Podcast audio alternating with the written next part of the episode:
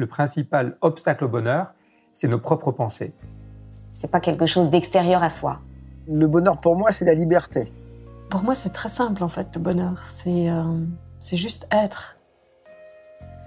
Bienvenue sur le podcast C'est quoi le bonheur pour vous?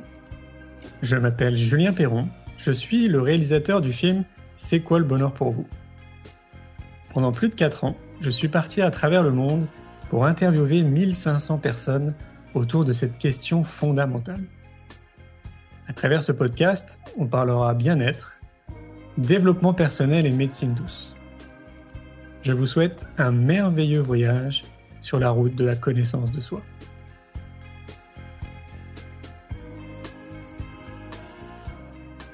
Aujourd'hui, j'ai le plaisir de recevoir Jonathan Lehmann. Jonathan est un ancien avocat d'affaires à Wall Street à Paris, puis entrepreneur web en Californie. Il anime aujourd'hui la communauté des antisèches du bonheur sur Facebook et propose des méditations guidées sur YouTube. Il est passionné par les petites choses que l'on peut faire pour avoir un grand impact sur son bonheur au quotidien. Je vous souhaite une belle écoute.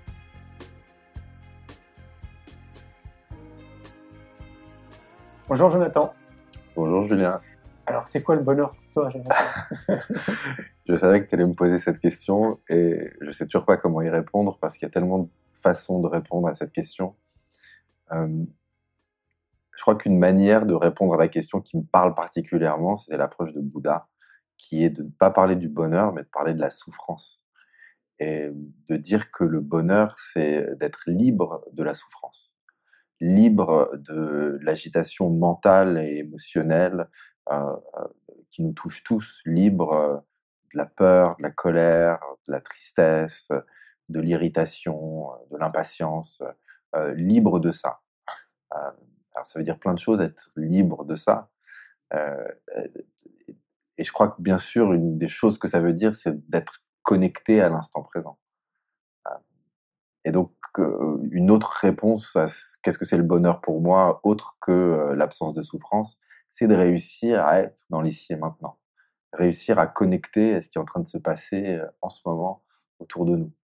Et c'est un travail personnellement que j'essaye de faire depuis, depuis un petit moment, depuis que j'en ai pris conscience, et que je trouve très difficile, que je trouve extrêmement difficile. Plus on a conscience que qu'on est dans le mental, euh, je crois plus on se rend compte qu'on passe si souvent à côté de l'instant présent. Euh, et Cartol, il dit euh, quand tu te rends compte que tu n'es pas présent, c'est un signe de présence. Mmh. Donc ça, je trouve que c'est aussi un, un, un, signe intéressant pour euh, quand on se pose cette question de qu'est-ce que le bonheur? Oui. Parce que c'est, alors je te rejoins complètement. Hein. C'est sûr que être euh, dans la conscience, être pleinement présent de ce qu'on fait, typiquement là dans notre interview, et d'être juste toi et moi, pas en train de penser à autre chose, c'est un challenge de tous les jours. Donc on appelle ça la pleine conscience notamment. Euh, tu penses qu'il y a des outils pour nous amener justement vers la pleine conscience Oui, ouais, bien sûr. Il, y a, il, y a, plein d'outils, je crois, qui, qui, sont à notre disposition pour, pour nous mettre dans l'instant présent. J'aime bien partir d'un phénomène que j'appelle la tyrannie du mental, euh, qui est le fait qu'on on a un mental qui est compulsif, qui crée, on, on, dit en moyenne 60 000 pensées par jour, euh, la plupart de ces pensées sont négatives, c'est le phénomène cognitif qu'on appelle le biais de négativité. Euh, et donc, en fait, on est, on, est, un peu face à un monstre, un monstre qui est à l'intérieur de nous. Et donc, la question, pour, enfin, pour répondre à ta question, le, le, les outils, euh, c'est comment est-ce qu'on va réussir à, apprivoiser ce monstre Comment est-ce qu'on va réussir, d'une part, à le transformer, mais aussi, d'autre part, parfois, à savoir comment l'ignorer.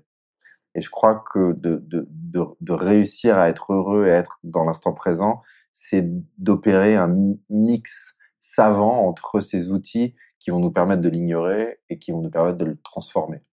Je pense à deux outils principaux. L'outil qui permet de l'ignorer, bien sûr, c'est la méditation. Parce que toute méditation est une connexion à l'instant présent. Je crois que ça, c'est un truc dont j'ai envie de parler parce que je crois qu'on parle tellement de méditation en ce moment que parfois on a tendance à oublier ce que c'est véritablement, à pas véritablement comprendre ce que c'est.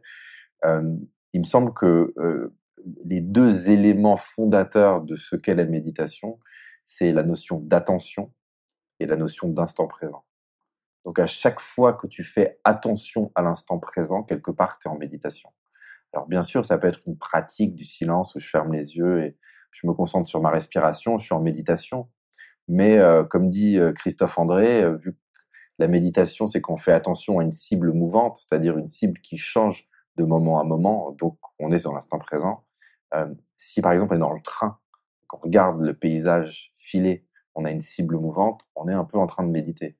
Pareil, si on est en train de regarder une bougie, mais il y a de la méditation en mouvement aussi. Si on est pleinement concentré dans l'ici et maintenant, Raphaël Nadal, quand il est en train de jouer un point à Roland Garros, il est méditatif parce qu'il il a son attention complètement sur l'instant présent. Donc c'est, euh, euh, euh, ça, c'est vraiment le, le, le, je crois, c'est, l'outil principal, à mon sens, de bonheur, mais largement entendu parce que c'est quelque chose qui va infuser toute notre vie quand on commence à la pratiquer. Donc ça, c'est pour ce qui concerne de comment on peut laisser de côté le mental tyrannique parce que euh, je crois qu'une des grandes erreurs que commettent les personnes qui euh, essayent d'expliquer la, méditation, c'est donne ce sens au non méditant que méditer, ça voudrait dire s'arrêter de penser. C'est absolument pas ça, parce que c'est pas possible. un mental compulsif, il n'y a pas de bouton off. la chose la plus importante dans l'acte de méditation, c'est de ramener son attention quand elle va irrémédiablement se perdre dans des pensées de passé et de futur. Donc à chaque fois que je ramène mon attention à l'ici et maintenant, je muscle mon attention, je muscle ma capacité à allouer ensuite mon attention là où je vais vouloir et notamment vers du contenu qui va me donner du bonheur. Et donc le but de la méditation, s'il y a un but, parce que bah, c'est toute une, une, autre question, mais si on peut euh, définir un but de la méditation, je le définirais comme cette musculation de l'attention. Plus à chaque fois que je me perds et que je remarque que je me suis perdu et que je reviens, en fait, je suis en train de, de, de, méditer. Et bien sûr, le, le, le, le, problème, ou en tout cas le, challenge, c'est que souvent, on se rend pas compte qu'on médite, euh, qu'on pense, je veux dire. Euh, je fais des, euh, quand je fais des ateliers et que j'initie des gens à la méditation, je leur dis, vous, vous voyez, je, je, vous demande de vous concentrer sur l'air froid qui entre, l'air chaud qui ressort, ou sur les bruits ambiants. Au début, vous vous y concentrez, donc vous êtes, vous, vous portez votre attention sur l'instant présent. Puis vous allez vous mettre à penser, la liste de courses, le mail à renvoyer, etc. Et il y a un moment où vous allez vous rendre compte que vous êtes en train de penser. Et là, vous allez dire non, je suis en train de méditer, faut, je dois pas être en train de penser, et vous ramenez l'attention à ce moment-là. Et je crois que c'est cet acte-là qui est, qui, qui, est vraiment fondamental dans ce que c'est que la, la, la compréhension de la méditation. C'est que quand euh, je fais des séminaires et que j'apprends un petit peu la méditation, je dis, vous remarquez ce moment? Il y a un moment où vous vous rendez pas compte que vous êtes en train de penser. L'instruction, c'est de méditer, mais vous pensez, et après, vous devez vous rattraper. Et ce moment-là, où vous vous rendez pas compte que vous êtes en train de penser, il, est riche de énormément de choses qui concernent le bonheur, parce que ça, c'est un moment où la conscience et le mental ont fusionné, ne font plus qu'un. Si je pense sans me rendre compte que je suis en train de penser, je suis mon mental. Je suis identifié à mon mental. Il n'y a pas de différence entre cet objet et qui je suis vraiment. Mais quand je me dis, ah non, là, je ne devrais pas être en train de penser, je reviens à l'instant présent, quelle que soit l'encre qu'on a choisi, si c'est l'air ou si c'est les bruits, là, c'est un moment où je décolle ma conscience, mon attention du mental. Et, et, et cet acte-là, il est tellement important parce que c'est seulement quand on arrive à se servir du mental qu'on arrive à, contrecarrer un peu le, le, le, les méfaits de la tyrannie du mental. Si on est fusionné comme quand on, est en méditation et qu'on réfléchit et qu'on pense sans s'en rendre compte, c'est là qu'on va se laisser embarquer dans euh, des colères, des, tristesses et, toutes ces émotions qui nous font, euh, énormément de mal. C'est quelque part il y a quelque chose de complexe dans pour aller dans cette direction, moi je pense à, à la masse, hein, à la masse des, des, gens qui peuvent regarder, nous écouter. Ils vont se dire qu'ils sont d'accord avec toi, ils vont se dire en pratique, challenge quoi. ouais, challenge, mais challenge comme, euh, tu sais, challenge comme euh, euh, quelqu'un qui est en, en, surpoids et qui fait pas de sport et qui va aller à la salle de sport pour la première fois, il va dire c'est pas pour moi, c'est pas vrai, c'est pour lui, c'est pour lui et c'est pareil pour la méditation. En fait, c'est, c'est, ça peut paraître compliqué comme ça quand on en parle, mais en fait, c'est pas si compliqué que ça. C'est juste décide de méditer, décide que euh, soit euh, euh, euh, bien avec le fait que de toute façon ton mental il va te parler, et juste que une fois que, que tu remarques que ton mental te parle, bah, tu décolles ta conscience du mental et tu ramènes ton attention. C'est tout. Il y a, c'est, y a l'auteur Fabrice Midal euh, récemment qui, a publié un bouquin qui s'appelle Foutez-vous la paix, je crois. Et, j'adore cette expression, c'est foutez-vous la paix, quoi. Et fous-toi la paix quand tu médites. Tu, décides que tu vas essayer de faire de ton mieux pour euh, te concentrer sur l'instant présent, quelle que soit l'encre que tu auras choisi ou que la méditation guidée aura choisi. Puis quand tu n'y arrives pas, c'est pas grave, tu ne juges pas et tu, reviens. Je, voulais rajouter euh, euh, quelque chose parce que quand tu m'as demandé tout à l'heure quels étaient les outils pour, euh, euh je t'ai dit il y a des outils pour ignorer le mental et il y a des outils pour transformer le mental.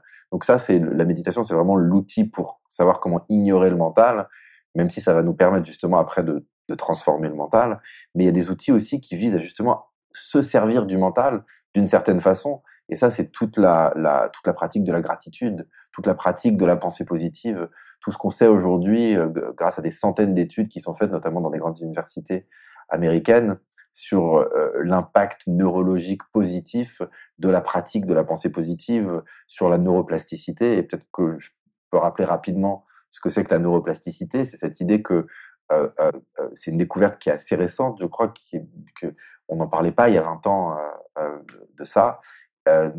c'est l'idée que le cerveau est en constante évolution. Alors le paradoxe, c'est qu'on a un vieux cerveau, c'est-à-dire on a un cerveau de bête sauvage qui est en quête de survie, donc qui n'a pas vraiment été euh, mis à jour, mais que en revanche, ce cerveau de bête sauvage, il est plastique et il a la capacité d'évoluer en fonction de la manière dont on s'en sert. Euh, euh on peut voir les choses de la manière suivante, se dire que à chaque pensée correspond dans nos mille, dans les milliards de neurones qu'on a, son propre réseau de neurones, sa propre association de neurones, et que les réseaux se renforcent ou s'affaiblissent en fonction de l'usage qu'on en fait. Et ça, c'est important parce que on a une pensée qui est automatique et une pensée qui est délibérée. Et euh, plus un réseau de neurones est fort, plus il va produire de la pensée automatique. Et plus il est faible, moins il va euh, produire de la pensée automatique. Donc à chaque fois que j'entretiens une pensée, j'affecte non seulement ma réalité dans l'instant présent, mais je suis en même temps en train de dire à mon cerveau, s'il te plaît, ressors-moi cette pensée ou ce type de pensée dans le futur. Et donc c'est pour ça aujourd'hui que cette pensée positive, qui est quelque chose dont nous parlent les spiritualités depuis des siècles, c'est quelque chose qui est aujourd'hui démontré scientifiquement. Et ça, je crois que c'est une des choses aussi qui, qui moi me fascine dans, dans ce qui est la, l'étude du bonheur, c'est cette convergence en fait qu'il y a aujourd'hui. Il y a une vraie convergence entre d'un côté les philosophies et les spiritualités anciennes, et de l'autre côté la science contemporaine, et qui fait un peu échec et mat aux, aux, à des personnes qui sont purement rationnelles, telles que moi j'étais avant justement, et c'est pour ça que, que, que, que ouais, que c'est un super moment pour se poser cette question, justement, qu'est-ce que c'est que le bonheur. Bah oui, c'est une bonne transition. Qu'est-ce que tu étais avant? Qu'est-ce que j'étais J'étais beaucoup plus agité, euh, euh, j'étais beaucoup plus identifié à mon mental, j'étais euh, j'étais colérique, très colérique, je piquais des grosses colères. Mais je crois que quand tu me demandes ce que j'étais avant, tu me demandes aussi ce que, ce que je faisais, que j'étais euh, J'étais euh, j'étais un avocat d'affaires. Euh, j'étais euh, avocat à Wall Street pour des, des gros groupes financiers, pétroliers, d'assurance. ensuite, j'ai continué pour le même cabinet d'avocats à Paris. et, et, et c'était pas du tout pour moi. Justement, j'étais pas heureux. Et c'était un moment où j'étais complètement identifié à mon mental et mes émotions. J'étais euh, extrêmement préoccupé, je crois, par l'image que je renvoyais et parce que je pensais que pas mes parents, mais plutôt la société attendait de moi. Et, j'avais cette envie de, réussir objectivement, cette envie d'avoir une situation où on se dise il a réussi Joe. Euh, et donc je me suis embarqué là-dedans et, et, mais je me suis retrouvé dans, dans, dans, quelque chose qui était terrible pour moi. J'étais complètement déprimé. J'étais absolument pas à ma place et j'étais un peu, euh, j'aimais plus trop la vie. Et qu'est-ce qui s'est passé? Euh, Il s'est passé plein de trucs. Il s'est passé que, il s'est passé que mon père, qui était la personne dont j'étais le plus proche, est tombé euh, très malade. Euh, euh, il avait la, la, maladie à corps de qui est une sorte de, de, de, de fusion de Parkinson et d'Alzheimer. Ça m'a fait me poser beaucoup de questions sur, sur un peu le sens de la vie et ce que j'essayais d'accomplir. et ça, ça a été un élément qui m'a permis de, de, je crois, de quitter la profession d'avocat et me lancer un peu dans une sorte de grande recherche de moi-même sur le bonheur et d'essayer de trouver quelque chose que j'allais pouvoir faire. Je savais pas exactement quoi quand je suis parti. Je savais que je voulais faire quelque chose qui soit créatif et quelque chose qui puisse aider les gens, qui puisse contribuer quelque chose de positif. En tout cas, mais je savais pas vraiment quoi. Puis ça a été une sorte de petit euh, de petit chemin euh, qui a été avec euh, avec des grosses découvertes, notamment la découverte des Tolle. Euh, J'ai lu euh, le livre A New Earth qui qui s'appelle Nouvelle Terre euh, euh, en français, euh, mais je crois que le pouvoir du moment présent est plus accessible, en tout cas dans sa traduction française. et ce livre a complètement révolutionné ma vie. Un déclic, quoi. Ah ouais. C'était. Enfin, je pouvais pas croire. Je pouvais pas croire en lisant ça. Comment c'est possible mmh. que j'ai pas su ce qu'il raconte dans ce livre avant Comment c'est possible que personne autour de moi n'est au courant de ça. Comment c'est possible? Moi qui pensais, tu sais, j'étais, j'étais, j'étais, j'ai toujours beaucoup ça en moi, mais j'étais très orgueilleux et fier et, j'avais conscience de, de, de, la suractivité de mon mental. Mais je pensais, et c'était une connerie, mais je pensais que c'était un signe d'intelligence. Je me disais, mais, mais, mais je ne comprenais pas que c'était en fait quelque chose qu'on partageait tous, déjà plus ou moins, mais tous, et que surtout c'était un signe de souffrance et que un mental suractif c'était pas un signe d'intelligence mais c'était un, un, un, un, signe d'un dysfonctionnement qu'on était capable de, de, de, résoudre en fait. Mmh. Euh, c'est une bonne transition parce que tu dis euh, personne me l'avait appris et euh, comme tu le sais pour moi tout part de l'éducation ouais. et justement bah, on est en train de créer une école qui s'appelle l'école de la vie parce qu'on est convaincu que tout part de là et que il faut euh, essayer d'accompagner les petits êtres euh, que sont euh, nos chers et tendres enfants vers un accompagnement de l'être plutôt qu'un accompagnement de l'avoir. C'est quoi ton regard justement sur l'éducation? Et je crois que peut-être la, pensée que j'ai lue ces dernières années qui m'a le plus marqué, c'est celle du Dalai Lama qui dit si on apprenait à tous les enfants de 8 ans du monde à pratiquer la méditation, on éradiquerait les conflits du monde en une génération. Et ça m'a marqué parce que je pense qu'il a raison. Et je pense que c'est aussi, en fait, c'est aussi simple que ça et, et que on cherche énormément de solutions euh, euh, euh aux problèmes qu'on a dans le monde aujourd'hui. Et ça, ça me semble être une des, meilleures solutions ou de celles qui a le plus d'avenir, qui me semble la plus accessible. Je pense évidemment que, que le, le, l'école, ça devrait être plus apprendre à être que apprendre à savoir ou que d'essayer de, de, d'emmagasiner des, des, des, connaissances dans ta tête que, dont tu vas pas vraiment te servir. Moi, Justement, si on devait donner une définition à l'école de la vie, ce serait quoi pour toi une école de la vie? C'est comment apprendre à, à, à, à, se rendre heureux soi-même, je crois, et rendre euh, les gens autour de soi heureux. Je pense que dans une école de... Moi, à l'école, j'aurais aimé qu'on m'apprenne à faire une omelette par exemple. Mais, euh, mais euh, euh, c'est, j'aimerais qu'on m'apprenne à, à, bien écouter euh, quelqu'un, euh, m'apprendre à connecter à la nature, bien sûr apprendre à méditer. Et, et, et mais c'est, c'est, je pense que, je veux dire, le, le, ce qu'on sait, tu sais, il y a une étude qui a été faite par Harvard sur 75 ans sur le bonheur, qui est la plus longue étude qui ait jamais été faite sur le bonheur. Et et, la conclusion euh, de l'étude après 75 ans sur qu'est-ce qui rend heureux, de roulement de tambour, c'est d'avoir des bons rapports avec les autres. Ce qui est pas, ce qui est, ce qui, est, ce qui semble évident quand on le dit comme ça. Mais pour pouvoir avoir un bon rapport avec l'autre, ce qui est essentiel, c'est d'avoir un bon rapport avec soi-même. Et je pense que c'est ça le truc le plus important à apprendre, parce qu'on nous apprend pas vraiment ça. Avoir un bon rapport avec soi-même, c'est savoir prendre soin de son corps et savoir prendre soin de son mental. Et, prendre soin de son corps, c'est savoir bien se nourrir, et c'est savoir, savoir faire des bons exercices qui sont bons pour le corps, c'est prendre soin de son mental, c'est justement ce dont on parlait, ces pratiques de méditation, de psychologie positive, euh, euh, de savoir comment gérer cette bête folle qui est à l'intérieur de chacune de nos têtes. Pourquoi est-ce que pourquoi est-ce que j'ai aucun prof qui m'a dit euh, vous allez être victime de votre mental, mais je peux vous apprendre comment mieux vous servir de votre mental pour réussir à mieux vous donner à vous et, et, et donner aux autres. Et d'ailleurs, et pour répondre à ta question sur l'école, parce que là, je, tu vois, je commence à... Euh, je pense qu'il y a un terme qui, qui, est hyper important et qui est, et qui est, et, qui est un terme qui fait peur. Et, mais, mais c'est fou que ça fasse peur. C'est le terme d'amour. Je pense qu'il faut apprendre à s'aimer soi-même. Il faut apprendre à aimer les autres. Il faut pas avoir peur de ce terme.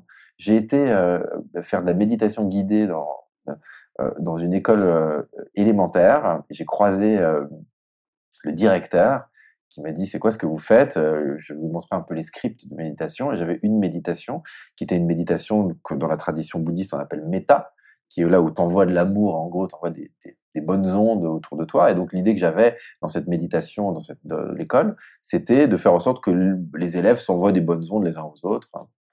Mais il y avait le, il y avait le terme amour dedans. C'était pas du tout un amour amoureux, c'était un truc de, de, bienveillance. Et il m'a regardé, le directeur d'école, et il m'a dit, mais vous savez, monsieur, euh, l'amour, euh, c'est pas au programme de l'éducation nationale. Et, j'étais, et j'étais, et j'étais, et je comprends ce qu'il veut dire, mais en même temps, j'étais, c'était un un peu choquant parce que c'est, c'est, c'est, c'est, est-ce que, est-ce que c'est pas ça, la vie, le bonheur? Est-ce que c'est pas l'amour de soi, l'amour de sa planète, de la nature, l'amour de l'autre, réussir justement à pas euh, s'arrêter sur le négatif qui va sortir de l'autre ou de soi-même, mais justement se concentrer sur le positif? Euh, euh, euh Eckhart Tolle, il est, je sais que je le cite souvent, mais il, il, il, il, a cette définition que je trouve super belle. Il dit euh, euh, aimer, c'est se reconnaître en l'autre. C'est et, je crois que c'est est, elle est puissante cette définition parce que c'est reconnaître le positif, mais c'est aussi reconnaître le négatif. C'est-à-dire si je vois quelqu'un qui est impatient, qui est nerveux, et si j'arrive à pratiquer de l'amour avec cette personne, ça veut dire que je reconnais dans son énervement, dans son irritation, de l'énervement et de l'irritation qui sont en moi, et donc je le prends pas personnellement et j'arrive justement à développer de la compassion pour lui comme je la développerais pour moi-même si je la ressens à, à, l'intérieur de moi. Et donc, je, fais une belle digression, mais, mais, mais je pense que cette notion d'amour de son environnement, de l'autre, sans rentrer dans des considérations religieuses du tout, parce que ça m'intéresse pas. Hein. Je te parle de considérations humanistes. Je pense que ça, c'est quelque chose qui devrait être important. Et qu'on devrait apprendre, du coup. Euh, en tout cas, on devrait peut-être nous accompagner dans cette direction.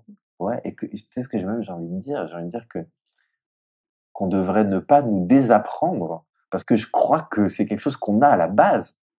Je crois que je crois que c'est quelque chose qu'on a euh, euh, dès le début cet amour. Mais je crois qu'on vient et qu'on et qu'on et qu'on le sape.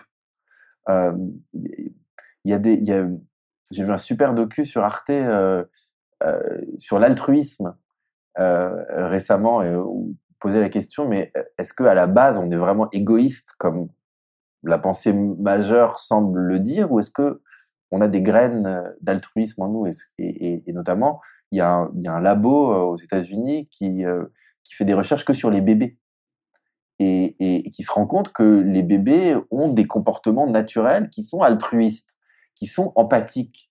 Mais effectivement, la vie, elle vient et, elle te, elle te, elle te casse et elle te fait te dire je vais me protéger et elle vient créer en fait ces comportements qui vont être bien plus égoïstes. Alors attends, il y a aussi on a aussi des comportements égoïstes qui sont innés parce que c'est ce qui nous a permis de survivre. Il y a un mix. Je suis pas en train de dire euh, euh, tout est bisounours et puis le système vient et c'est bien sûr c'est plus complexe que ça. Mais euh, je crois que c'est il y a un truc avec continuer à réussir à cultiver quelque chose ces choses qu'on a quand on est enfant. une chose qu'on a quand on est enfant qui me semble qui me semble essentielle et que moi je comprenais pas avant du tout et que je commence seulement à comprendre maintenant. Et, c'est ce concept de la simple joie d'exister. C'est gratitude. Mais alors, oui, oui, oui, mais oui et, et, euh, euh, euh, c'est la gratitude, mais c'est, si tu veux, je le vois comme la simple joie d'exister, d'exister comme par l'opposition au plaisir. Euh, euh, on a une société, on vit dans une société qui est structurée autour de la notion de plaisir. Tout est question de euh, une belle voiture, des belles vacances, des drogues, des fêtes, du sexe, du truc, tout, de la bouffe, tout, et, la musique, tout ce qui est autour des sens. Maintenant, il n'y a, a rien de mal en soi avec le plaisir, mais le problème, c'est pas le plaisir lui-même, c'est notre quête perpétuelle du prochain plaisir. Et c'est ça, je crois, une des grandes sources de, souffrance et un des grands apports de, de Bouddha, justement, à, cette étude de ce qu'est le bonheur, c'est que si on est en perpétuel, si on rend notre bonheur contingent à, à, tel ou tel plaisir, il va forcément y avoir des moments où le plaisir va plus être là et où on va être pas bien. La joie, tu peux la définir différemment comme le plaisir dépend toujours de quelque chose, mais la joie dépend de rien comme quand tu es de bonne humeur le matin sans aucune raison et que tu es en joie. Et ce, que moi j'ai découvert grâce à la méditation, c'est que je pouvais respirer, je pouvais ressentir l'air qui rentre et l'air qui sort, et que je pouvais ressentir une vraie joie sans aucune raison. Et que c'est quelque chose, plus je pratiquais, que ça devenait comme un muscle. Et que j'étais capable, même dans un tourbillon, d'obligations, de, contraintes, de, de, de, choses qui marchent pas, sentir cette joie. Et, et, et ça, je crois que c'est quelque chose qu'il faut dire aux enfants qu'ils le savent déjà parce qu'ils la ressentent naturellement, cette joie. Comment continuer à la cultiver, cette joie, euh, comme source première de bonheur. Est-ce qu'on n'aurait pas déjà tout en soi Tu vois, cette joie, ce bonheur, cette euh, gratitude, euh, cette soif de découverte, cette soif d'apprendre, la bienveillance, etc. Et d'un autre côté, tu le dis juste à juste titre, je crois que le conditionnement de notre société fait que tout ça, ça disparaît. Tu, sais, tout ce dont je te parle aujourd'hui, c'est des choses que, c'est important que je le dise, que j'essaye de m'appliquer à moi-même. Hein. Je suis au début d'un chemin, euh, euh, comme beaucoup de gens, et de toute façon, tu n'arrives jamais à, destination finale. Hein. Mais tu peux voir une opposition entre plaisir et joie, dont on parlait. Mais je crois qu'il y a une, autre opposition qui vient répondre plus directement à la question que tu viens de poser, qui est entre les circonstances extérieures et les circonstances intérieures. Et, et, par exemple, si, je regarde ma vie en ce moment, je suis en train d'essayer de, de, de, finir mon bouquin, de travailler sur une app, de, faire plein de choses, et je suis constamment en train de penser à ces choses-là. Ah, j'ai envie que mon bouquin il ait du succès. Ah, si seulement l'app elle était comme ci, comme ça. Ah, euh, tu vois. Et puis après, c'est pareil avec des, Je suis célibataire en ce moment et je me dis ah, si seulement je rencontrais une femme qui était comme ci, comme ça. Et, et, donc, on a cet automatisme qui nous vient de, de, de, en grande partie, je crois, de la façon dont, dont, la société est structurée, qui est de dire que notre bonheur va dépendre de circonstances extérieures. Que si euh, euh, j'arrive à faire telle ou telle chose, alors je vais être heureux. Euh, bien sûr, c'est complètement, c'est ce qu'on sait quand on commence sur le chemin, c'est c'est complètement faux.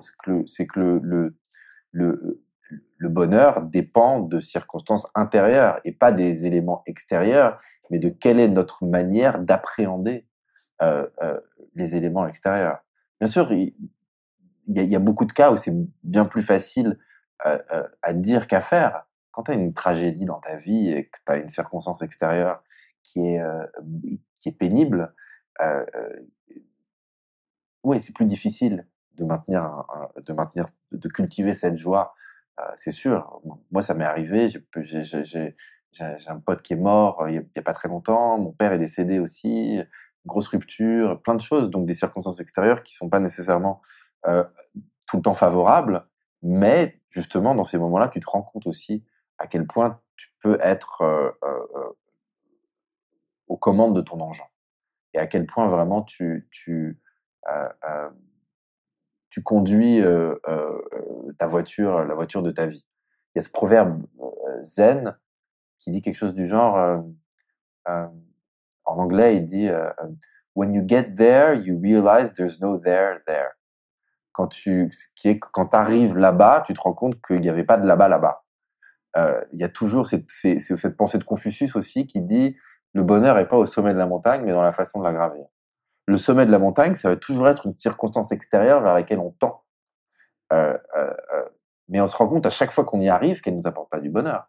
Je me souviens quand j'étais collaborateur dans dans mon dans ce gros cabinet d'affaires dans lequel j'étais, tout le monde voulait devenir partenaire, associé, parce que tu vas participer au, au, au- au résultat, tu vas devenir millionnaire, etc.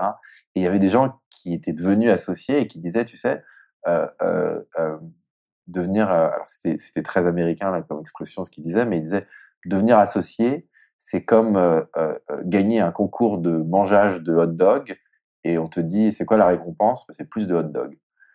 Et, et, je crois que dans cette idée, c'est que dans cette pensée, il y a un peu la notion que je trouve hyper importante. Et ça qu'on retrouve dans la psychologie cognitive, qui est euh, cette science de comment prendre des décisions, que le mental fait énormément d'erreurs automatiques dont il n'a pas conscience. Et notamment que le mental est extrêmement mauvais à prédire le bonheur. Le mental est sûr que tu vas être heureux quand j'aurai un enfant, quand j'aurai trouvé euh, le bon ou la euh, bonne partenaire, quand j'aurai ce job, quand j'aurai cet argent, quand j'aurai cette maison, quand j'aurai ces choses-là. Le mental est sûr. Et la certitude du mental euh, euh, est due au fait qu'on avait besoin d'un mental sûr à l'époque pour survivre quand on était des, des, des, des, bêtes sauvages, mais qu'aujourd'hui, on a besoin d'un peu plus de, nuances. Un, exemple de, de, que j'adore de, euh, de, de comment le mental est mauvais à prédire le bonheur, c'est, tu sais, ces, ces expériences qui ont été faites récemment qui mesuraient le bonheur des gens en général et notamment des personnes qui étaient devenues nouvellement tétraplégiques et qui avaient gagné au loto. Et euh, ils se sont rendus compte que les personnes qui gagnaient au loto et qui étaient devenues nouvellement tétraplégiques avaient en moyenne, hein, c'est pas vrai pour tout le monde, mais le, le même niveau de bonheur, à savoir un tout petit peu en deçà de la moyenne. Et en gros, ça veut dire quoi? C'est que de devenir tétraplégique, c'est ça va te faire baisser ton niveau de bonheur, mais moins que ce que tu crois. Tu crois que ça va être la fin de ta vie, que ça va être horrible, etc. Et ça va être très difficile, notamment au début, mais au bout d'un moment, tu vas t'y adapter. Plein d'exemples comme ça. Plein d'exemples. Et, et, et le, le gagner au loto, tu crois que je vais gagner au loto, ça va me rendre heureux, ça va être super et tout, mais au début, tu as un boost de bonheur qui est dû au fait que tu as euh, euh, cette capacité d'acheter maison, voiture, etc. Et tout. Mais euh, tout ça, ça devient, euh, tu t'en lasses très très vite et tu commences à devenir un peu une vache à lait pour les gens dans ton entourage qui te voient maintenant comme ce que tu peux leur apporter. Donc ça casse le tissu social. Essaye après d'aller euh, te faire des nouveaux amis qui sont un peu qui ont les mêmes moyens que toi et tout, mais pour eux, tu es un peu le beauf qui a gagné au loto. Euh.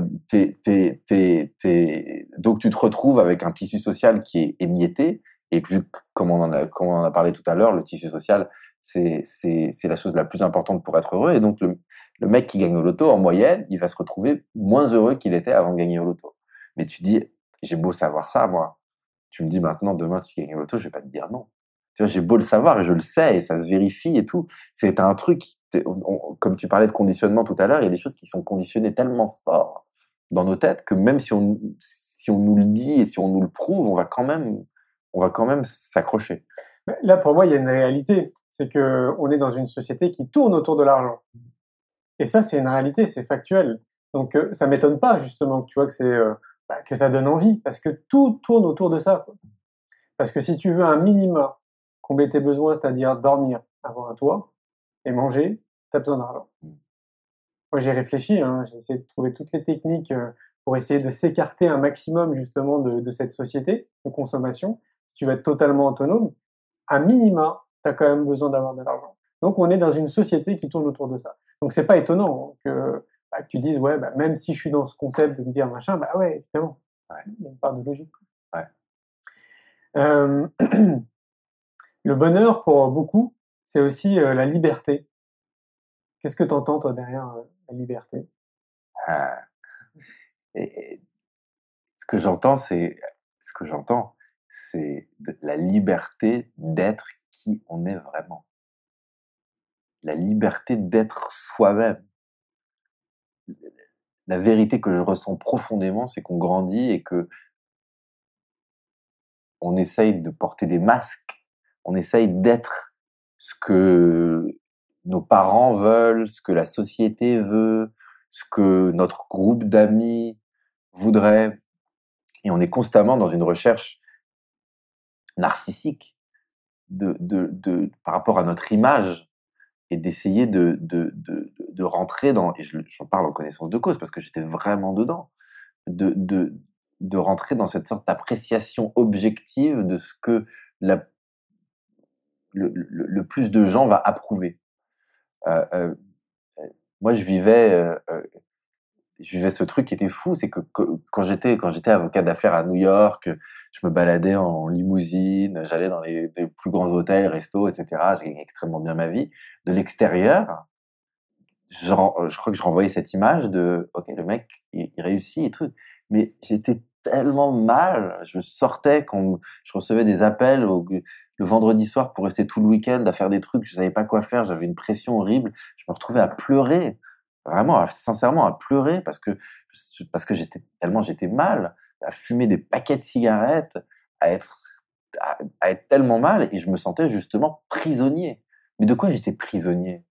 D'ailleurs, on disait, on parlait de de, de, de, notre profession comme, en tout cas de notre cabinet, comme une prison dorée. Et, et, prisonnier de quoi? Et personne, et personne qui, qui me chercher chez moi pour me dire voilà maintenant tu vas travailler à Wall Street. C'est, c'est donc c'est, c'est bien prisonnier de construction mentale. Et c'est bien ça le problème. C'est dans, dans quelle mesure est-ce que on va s'emprisonner dans des constructions mentales parce que c'est des choses qu'on a décidées par le passé avec lesquelles on a fait des accords, parce que c'est la perception qu'on a des attentes de, notre entourage. Et la vraie liberté, c'est de réussir de, à s'affranchir de ces constructions mentales, à dire je sais mieux que vous tous ce qui est bon pour moi. C'est ça qui est très très dur. Moi, quand j'ai, enfin, quand j'ai quitté quand j'ai quitté la profession d'avocat, que je suis parti, que j'avais rien. J'avais pas d'idée, j'avais pas de projet, j'avais pas. J'ai toute une partie de mon entourage qui m'a regardé comme un fou qui m'a dit mais quel gâchis tu gâches, tu as investi autant de temps, tu serais millionnaire euh, en dollars dans, dans, dans, dans, dans deux ans, dans trois ans. Quel gâchis. Mais non, quel gâchis par rapport à quoi? Par rapport à la construction mentale que toi tu te fais de ce qui est une réussite? Gâchis par rapport à mon bien-être? Certainement pas. Donc je crois que c'est ça en fait. Et, et, et, et, je crois sincèrement qu'on que, euh, qu'on a tous un talent, une passion, que clairement, il, faut un peu déblayer le conditionnement pour réussir souvent à, les trouver, mais que ça a souvent peu de choses à voir avec ce que nous renvoie le groupe ou la société. Et cette pensée, je crois, de, euh, qui est, je crois, qui est faussement attribuée à Albert Einstein. On ne sait pas à qui elle est attribuée, donc on l'attribue quand même à Albert Einstein. Cette idée que euh, euh, euh quelque chose du genre, si on jugeait les poissons à leur habileté à grimper aux arbres, on penserait qu'ils sont tous nuls ou quelque chose, quelque chose comme ça. Et cette idée qu'effectivement, si tu, si tu, si, si, si tu évalues un poisson à sa capacité à faire du vélo ou à, ou à, ou à grimper à un arbre, tu vas le trouver nul. Mais ouais. est-ce que ce serait pas ça justement une des clés du bonheur? Si y en a une, c'est trouver son excellence là où on excelle ou là où on peut exceller d'ailleurs dans plusieurs choses hein, et le mettre à contribution pour les autres? Ah ouais, bah ouais. Bah ouais. Bah oui, oui, oui, oui, oui. Il y a plein de choses à dire sur, sur, sur ce que tu as dit. C'est, c'est le, le, j'ai fait un exercice, j'étais en Inde et j'ai fait un, on nous a fait un, un petit exercice que, qui m'a assez frappé. C'était un stage de bonheur dans la ville de Bangalore, euh, dans une ambiance un peu euh, académique indienne. C'était très spécial, comme si c'était des professeurs d'école élémentaire euh, et qui nous ont dit pensez un moment où on vous a demandé de faire quelque chose et vous l'avez pas fait. Et vous êtes dérobé à cette obligation, comment est-ce que vous êtes senti à ce moment-là? Tu penses comment est-ce que tu t'es senti à ce moment on t'a demandé et tu l'as pas fait. Ok. Maintenant, pensez à un moment où on vous a rien demandé, mais vous avez pris une responsabilité et vous avez fait quelque chose. Maintenant, comment vous vous sentiez à ce moment-là? Et la réponse, c'est évident, non, pour les deux. Comment tu te sens quand on te demande de faire quelque chose et que tu le fais pas? Tu te sens mal. Comment tu te sens quand euh, euh, tu fais quelque chose que personne t'a demandé de faire? Tu te sens bien. Et pourquoi? Parce que le, le, le, le fait de pas faire quelque chose qu'on t'a demandé, ça brise le sentiment de connexion. Mais le fait de faire quelque chose qu'on t'a pas demandé, ça crée un sentiment de connexion. Et en fait, ce que cet exercice y montre, c'est le lien qu'il y a entre euh, euh, la notion de responsabilité et d'appartenance. Et ça nous vient évidemment à l'esprit que quand on se sent appartenir, on va prendre des responsabilités. Mais ce qui est moins évident et que cet exercice, je crois, montre bien, c'est que quand tu prends une responsabilité, tu développes ce sentiment d'appartenance. Et donc, et, c'est vrai que moi, j'avais, j'ai toujours tendance dans mon développement à essayer de prendre le moins de responsabilités possible, parce que je voulais en faire le moins possible. Mais effectivement, en entendant ça, je me suis dit, mais non, c'est vrai que quand tu prends euh, euh, une responsabilité qu'on t'a pas demandé, tu sens ce sentiment de connexion. Et on en revient à ce qu'on disait tout à l'heure, qui est le, le, la clé de, du bonheur, c'est les rapports humains. Et la clé pour le bon rapport humain, c'est la connexion. Et la connexion à soi-même, comme on l'a dit, mais la connexion aux autres. Et donc, la prise de responsabilité crée cette connexion. Et donc, pour répondre à ta question, oui, si, si, si c'est effectivement ça, et si pour sentir cette connexion, il faut prendre des responsabilités, alors absolument. Une des clés du bonheur, c'est effectivement de réussir à faire, euh, à faire pour autrui. Mais ce que je veux dire sur, ça, c'est que euh, euh, une pensée que j'adore de, de, de, qui dit il faut être égoïste pour être altruiste. Tu dois d'abord te donner à toi pour réussir à donner aux autres. Tu peux pas aller et donner vraiment donner aux autres, alors tu donnes en attendant quelque chose en retour. Mais tu dois d'abord savoir te donner à toi. Et ça, c'est quelque chose aussi qu'on devrait nous apprendre à l'école. C'est la différence entre l'amour propre et le narcissisme. Aujourd'hui, on vit dans une société qui est intrinsèquement narcissique. À chaque fois que, et j'en suis coupable comme tout le monde, je veux dire, je suis beaucoup sur les réseaux sociaux et c'est sûr qu'il y a une partie de moi quand je fais un post sur les réseaux sociaux, je veux voir le nombre de likes, je veux voir qui a liké, je veux voir quels sont les commentaires, etc. On est tous là-dedans. Il n'y a pas besoin de, je veux dire, n'importe quelle personne qui a un, smartphone se retrouve dans des considérations narcissiques aujourd'hui. Et c'est à comprendre la différence entre le narcissisme et l'amour propre. Et j'ai vu une, il y avait une interview euh, par TF1 de Macron euh, euh, de notre nouveau président Macron, l'intervieweuse disait à Emmanuel Macron, vous avez dit que vous ne vous aimiez pas. Est-ce que vous pouvez répondre à ça? Et il a dit quelque chose. Il a dit, j'ai dit ça, et il faut voir la différence qu'il y a entre l'amour de soi et l'estime de soi. J'ai de l'estime de moi, mais je ne m'aime pas parce que s'aimer, c'est narcissique. Non, il est brillant le mec, mais non, non, non, non, non, ça c'est le, c'est, c'est le pire contresens spirituel que tu peux faire à mon sens. C'est le narcissisme, c'est l'amour de son image, l'amour propre, c'est de vraiment s'aimer, d'être de, de, d'être sa, sa, sa, d'être sa propre âme sœur et de, véritablement s'aimer indépendamment du regard que va avoir l'autre. Et, j'insiste sur ça parce que moi, ça, ça a été ces deux, trois dernières années, ça a été une révélation euh, révolutionnaire pour moi. Je comprenais pas ça. Pour moi, ma valeur dépendait de l'approbation que j'allais obtenir de l'extérieur. De, de pouvoir passer dans la glace, et je sais que ça fait un peu New Age, gnangnan et tout, mais je le dis quand même, de pouvoir te regarder dans la glace, à l'abri des regards et des réseaux sociaux, et te dire, mais je t'aime, je t'aime et je suis là pour toi. Je t'aime. Ouais, Ouais, sans que ce soit un truc hippie, new age et tout. Non, parce que c'est nécessaire pour toi et parce que si tu te le donnes à toi, après, tu vas réussir à le répandre autour de toi. C'est évident, ouais. On en revient toujours au même constat, hein, tout part de l'éducation. Hein. Ouais. Si on nous emmenait dans cette direction, on nous accompagnait dans cette direction, c'est un vrai cadeau de la vie. Bien sûr. Et, tout est, et de toute façon, tout est éducation et rééducation. Hein.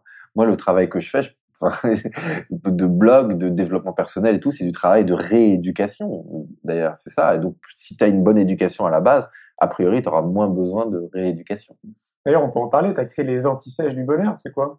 Ouais. C'est marrant parce que j'avais même pas vraiment pensé à ce thème de l'éducation en créant les, les, les antisèches. Je crois que ce que, ce que, ce que j'aimais dans les antisèches, c'est aussi cette, cette notion du cancre.